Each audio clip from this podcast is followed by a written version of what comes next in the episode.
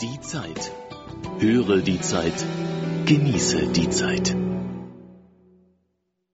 Stimmt's?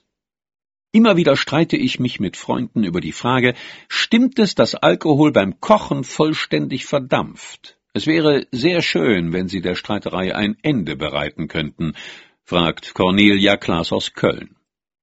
Die Zeit, Ausgabe 50 vom 8.12.2005.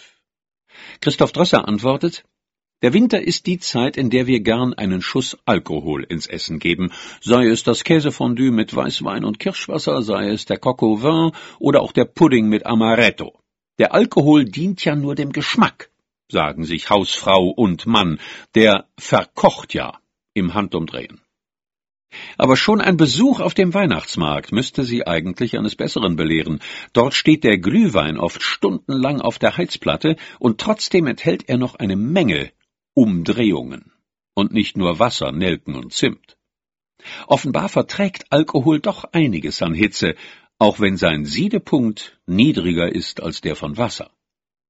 Wie viele Prozente bleiben, haben Forscher von der University of Idaho im amerikanischen Städtchen Moskau im Auftrag des US-Landwirtschaftsministeriums erkundet.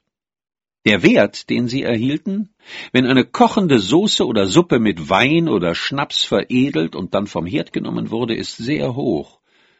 85 Prozent des Alkohols waren beim Servieren noch vorhanden.